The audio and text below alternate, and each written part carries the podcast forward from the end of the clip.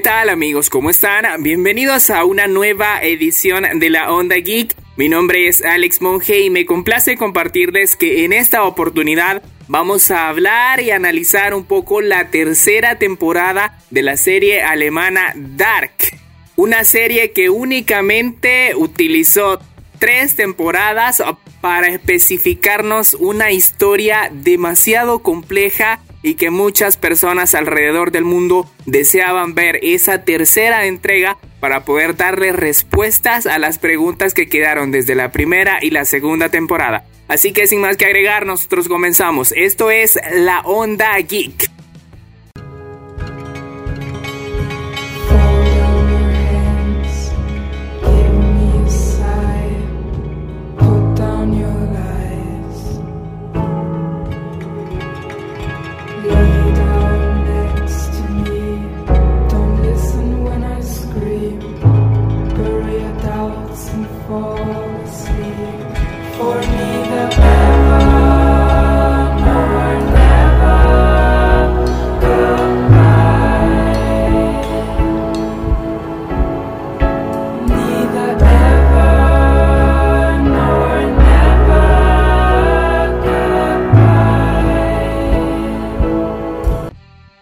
Comenzar con que estamos frente a una serie que es demasiado compleja, una serie que en tres temporadas logró representar esa historia que los directores habían manejado desde un principio en su guion. Y quizá muchos en algún momento nos preguntamos, ¿realmente al ser tan compleja la serie y al tener tantos cabos sueltos podrán atarlos todos en una sola temporada, que en este caso era la tercera? Y en efecto, así lograron hacerlo al menos explicar cuál es el origen exacto de todo este acontecer en la serie Dark, desde los viajes en el tiempo, la existencia de Jonas y de Marta, y desde ahí nos preguntábamos también, ¿Será que ellos dos al final podrán quedarse juntos? ¿Será que uno de ellos tendrá que ser quien se sacrifique para poder eh, continuar esa línea temporal sin que se viese interrumpida? Pero vaya que al final terminaron por mostrarnos algo que sinceramente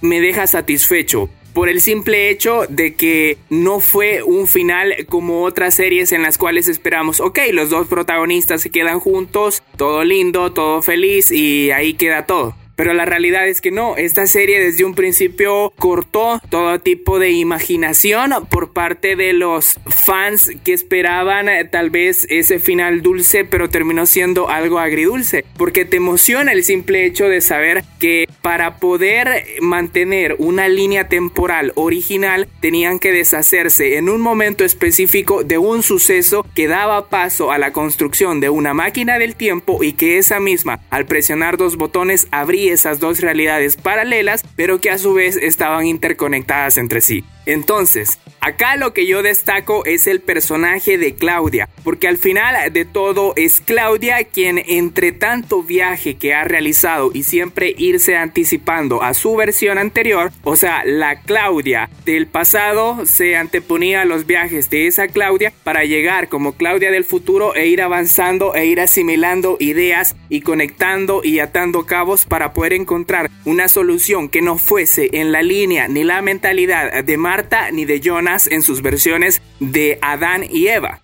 Fue Claudia entonces eh, quien le explica a Adán que un tercer mundo es el que puede dar la solución exacta para que ni él ni Marta existan porque no necesariamente tienen que estar ahí, porque la idea de Adán era deshacer el nudo, pero la idea de Marta era mantenerlo para que el ciclo se mantuviese como en los últimos años se había dado. La explicación de Claudia a Adán hace que él mismo viaje al momento de 2020 donde se encuentra Jonas eh, sufriendo por la pérdida de Marta y antes de que llegue la Marta del futuro para poder evitar que Jonas muera, En otra línea paralela a esa, llega Bartos y se la lleva, pero en otra línea ella sí logra llegar y salva a Jonas. Sin embargo, Adán logra llegar antes que esa Marta para llevárselo y explicarle que él tiene que viajar junto a Marta al año de 1971 y evitar que el hijo de Tannhaus muera.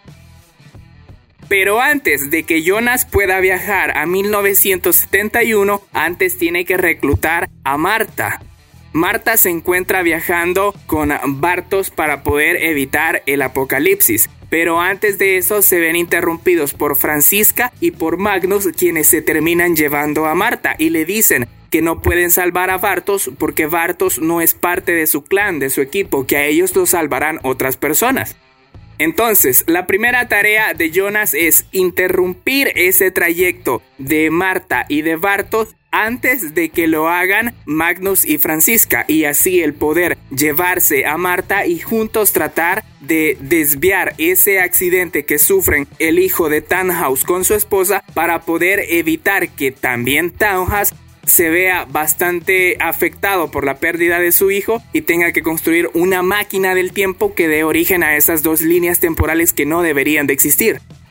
Lo que realmente me llamó la atención a mí fue cómo Jonas y Marta pudieron viajar hasta 1971, pero en ese trayecto lograron visualizar sus versiones pequeñas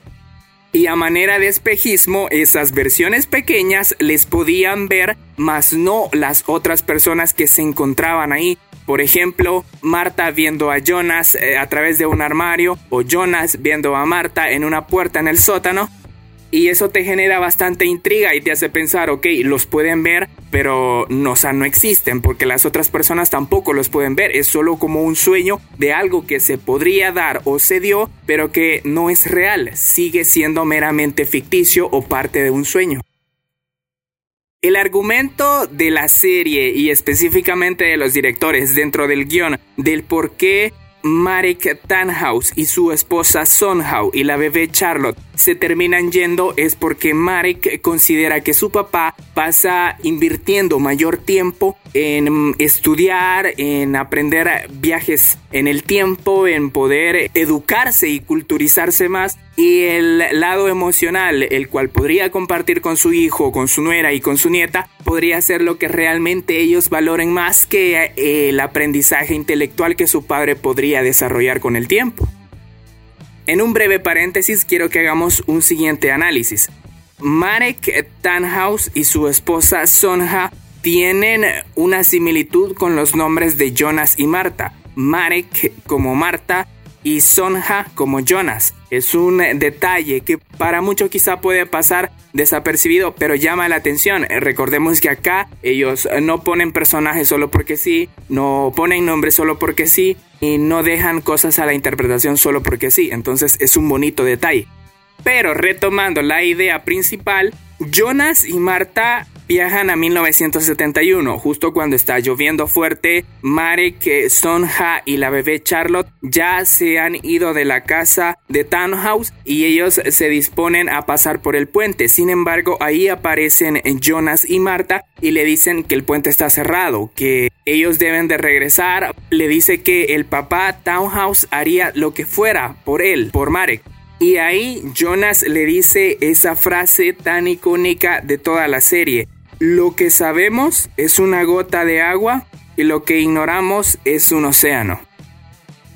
Una frase emotiva, una frase que marca todo lo que la serie representa, lo que nosotros también como espectadores imaginamos tener una idea de por dónde podrían ir ciertos contextos, pero que al final terminan siendo algo tan fácil de entender hasta que ellos vienen y lo explican, cosas en las cuales se generaron una serie de teorías hasta que saliera esta tercera temporada y al final ellos terminan haciendo algo tan simple pero a la vez que magnifica todo lo que representa la serie en cuanto a su riqueza de guion y a su riqueza de exterioridad de ideas en la pantalla haciendo hincapié en el tema de los viajes del tiempo y cómo se genera esas dos líneas temporales que desvían y una es paralela a la otra a base de un espejismo y se manejan alrededor de la otra línea temporal que es la original, me llama la atención como el 21 de junio de 1986 Townhouse tocó dos botones para activar su máquina del tiempo. La idea de él era poder revertir el tiempo que ya había vivido para regresar a ese momento en donde pierde a su hijo, a la esposa de su hijo y a su nieta y poder regresar a ese momento y evitar dicha situación para él, por supuesto, evitar ese dolor que siente.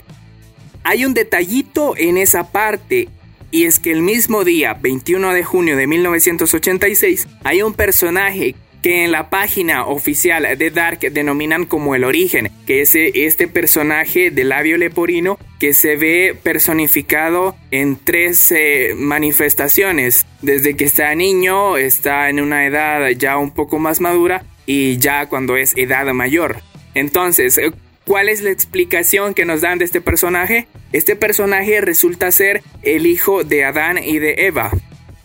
Y es este personaje quien enviado por Eva tiene que ir haciendo diferentes actividades en las cuales él vaya denotando el rumbo que debe de llevar esas líneas temporales y así todo se mantenga como se ha dado en los últimos años y por supuesto desde el principio que se abrieron las dos vertientes.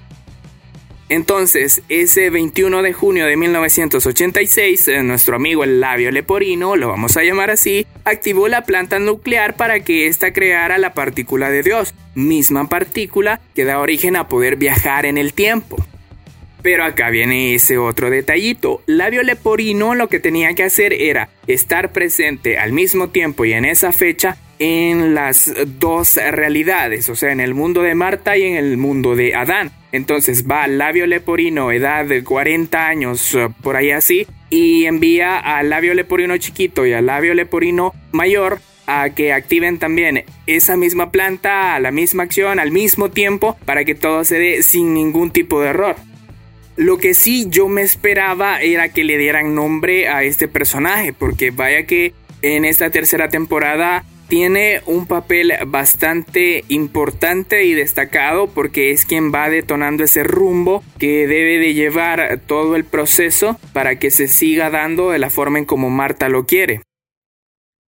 Otro punto a destacar es quien para mí eh, sigue siendo la heroína de toda la temporada y podríamos decir que nos ayudó a comprender toda la serie es eh, Claudia, quien como ya lo mencionaba anteriormente, su idea ha sido siempre irse anteponiendo a la actividad de ella misma durante varios años para ir eh, tomando mayor conocimiento y buscar una línea en la cual no ir a la forma de cómo lo hace Adán ni cómo lo hace Eva.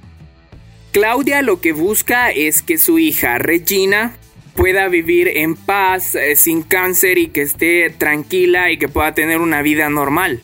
Y ese es el gran deseo que mueve a Claudia, como en la mayor parte de los personajes. Volvemos al tema de Tannhaus. Él lo hace porque a raíz de un dolor, de una pérdida, él está dispuesto a realizar cosas que van fuera de lo normal, de lo cotidiano, pero él ignorando que va a crear dos mundos alternos. Y el mismo caso de Claudia, ella lo que busca es que su hija pueda tener una vida normal, tranquila y que no tenga que morir. Entonces es por eso que ella va buscando esa forma de independizarse de Adán y de Eva para por cuenta propia buscar una solución.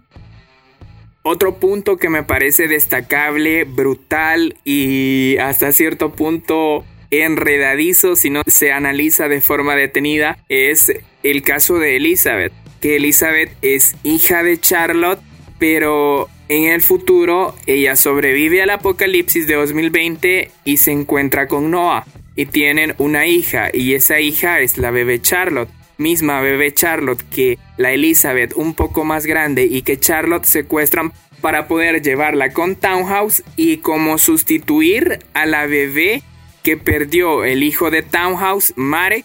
y dejarla con Townhouse, el relojero. Y entonces esto llama poderosamente la atención porque ¿qué pasó con la otra Charlotte? Si se nos especifica en la misma serie que solo fueron encontrados muertos los cuerpos de Marek y de Sonja, pero no estaba Charlotte bebé. Pero sí logran sustituir esa Charlotte bebé con la Charlotte que se traen Elizabeth y Charlotte desde el futuro, misma que ha sido hija de Noah y de Elizabeth. O sea, es una locura.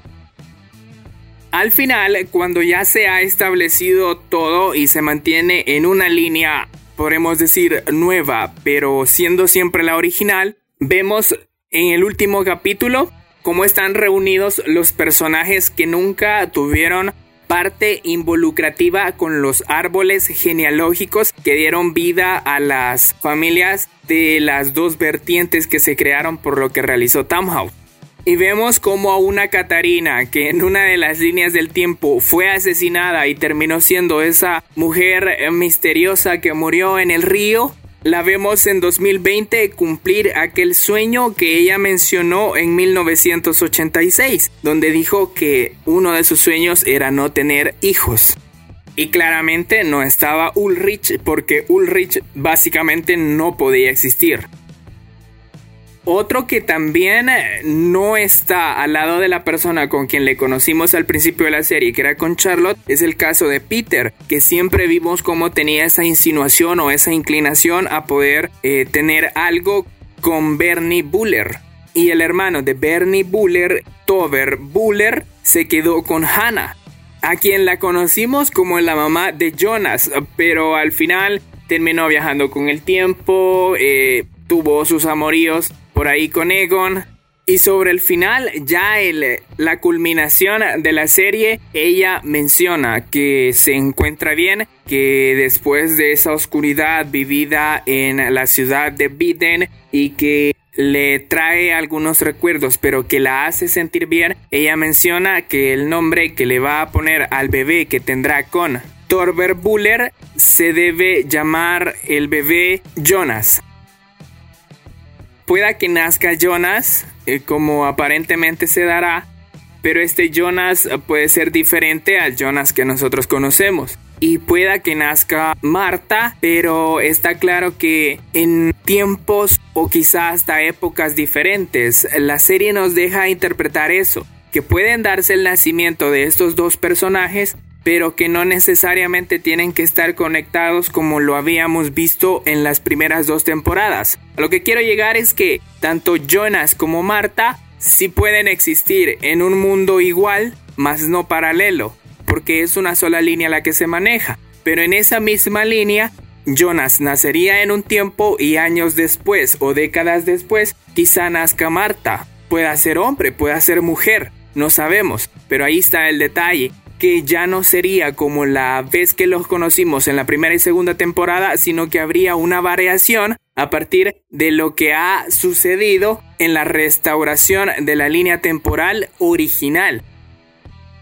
Definitivamente que esta es una serie, como lo he mencionado, demasiado extensa, demasiado compleja, que nos tardaríamos horas, horas y horas hablando sobre esto y al final creo que no llegaríamos a tener una sola idea, sino que hay bastantes interpretaciones. La forma en cómo lo ven ustedes, la forma en cómo lo veo yo, cómo lo interpretamos todos, puede llegar a ser diferente porque no todos tenemos la misma forma de pensar y eso es lo que hace enriquecedor todo esto. Entonces, este sería mi análisis de la tercera temporada que se los digo, me encantó, me fascinó el final porque creo que no fue ese final que normalmente uno espera, donde todo termine lindo, donde todo termine bien, donde los personajes, ok, se quedan juntos y viven felices para siempre. En este caso rompieron ese esquema. Y no es que sea algo nuevo, o sea, ya se ha dado en otros casos. Pero acá lo hicieron tan original y tan apegado que la serie y los directores fueron fieles a lo que desde un principio marcaron,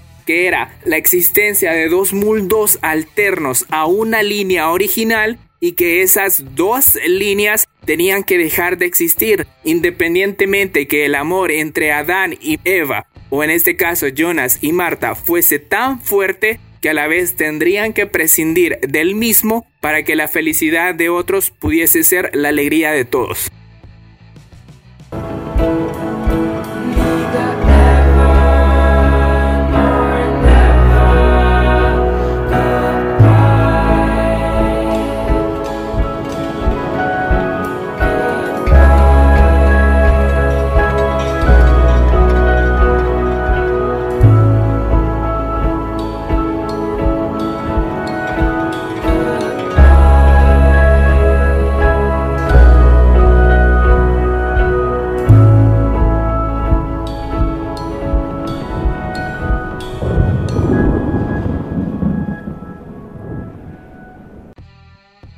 Bueno amigos, este ha sido mi análisis de la tercera temporada de Dark, opinión también involucrada en la misma, en donde pues destaco algunas cosas que me parecieron bastante llamativas, como les mencionaba. Quizá el tiempo sea demasiado corto para poder hablar de lo que representa esta serie, quizá necesitaríamos 3, 4 episodios, pero bueno, Creo que la opinión que ustedes tienen es eh, meramente propia y la mía de igual manera. Entonces nos quedamos con eso. Lo que creo que sí coincidimos en la mayoría de personas a quienes les he preguntado con respecto al final es que les ha encantado un cierre digno de la serie en general y termina por manejar esa complejidad que desde el primer capítulo han tenido hasta el último. Así que Buenísima la serie, quien todavía no la ha visto se la recomendamos al 100 para que puedan entender también todo esto. Y nada, yo creo que estamos frente a una de las series que durante todos los tiempos va a ser recordada como de las más completas,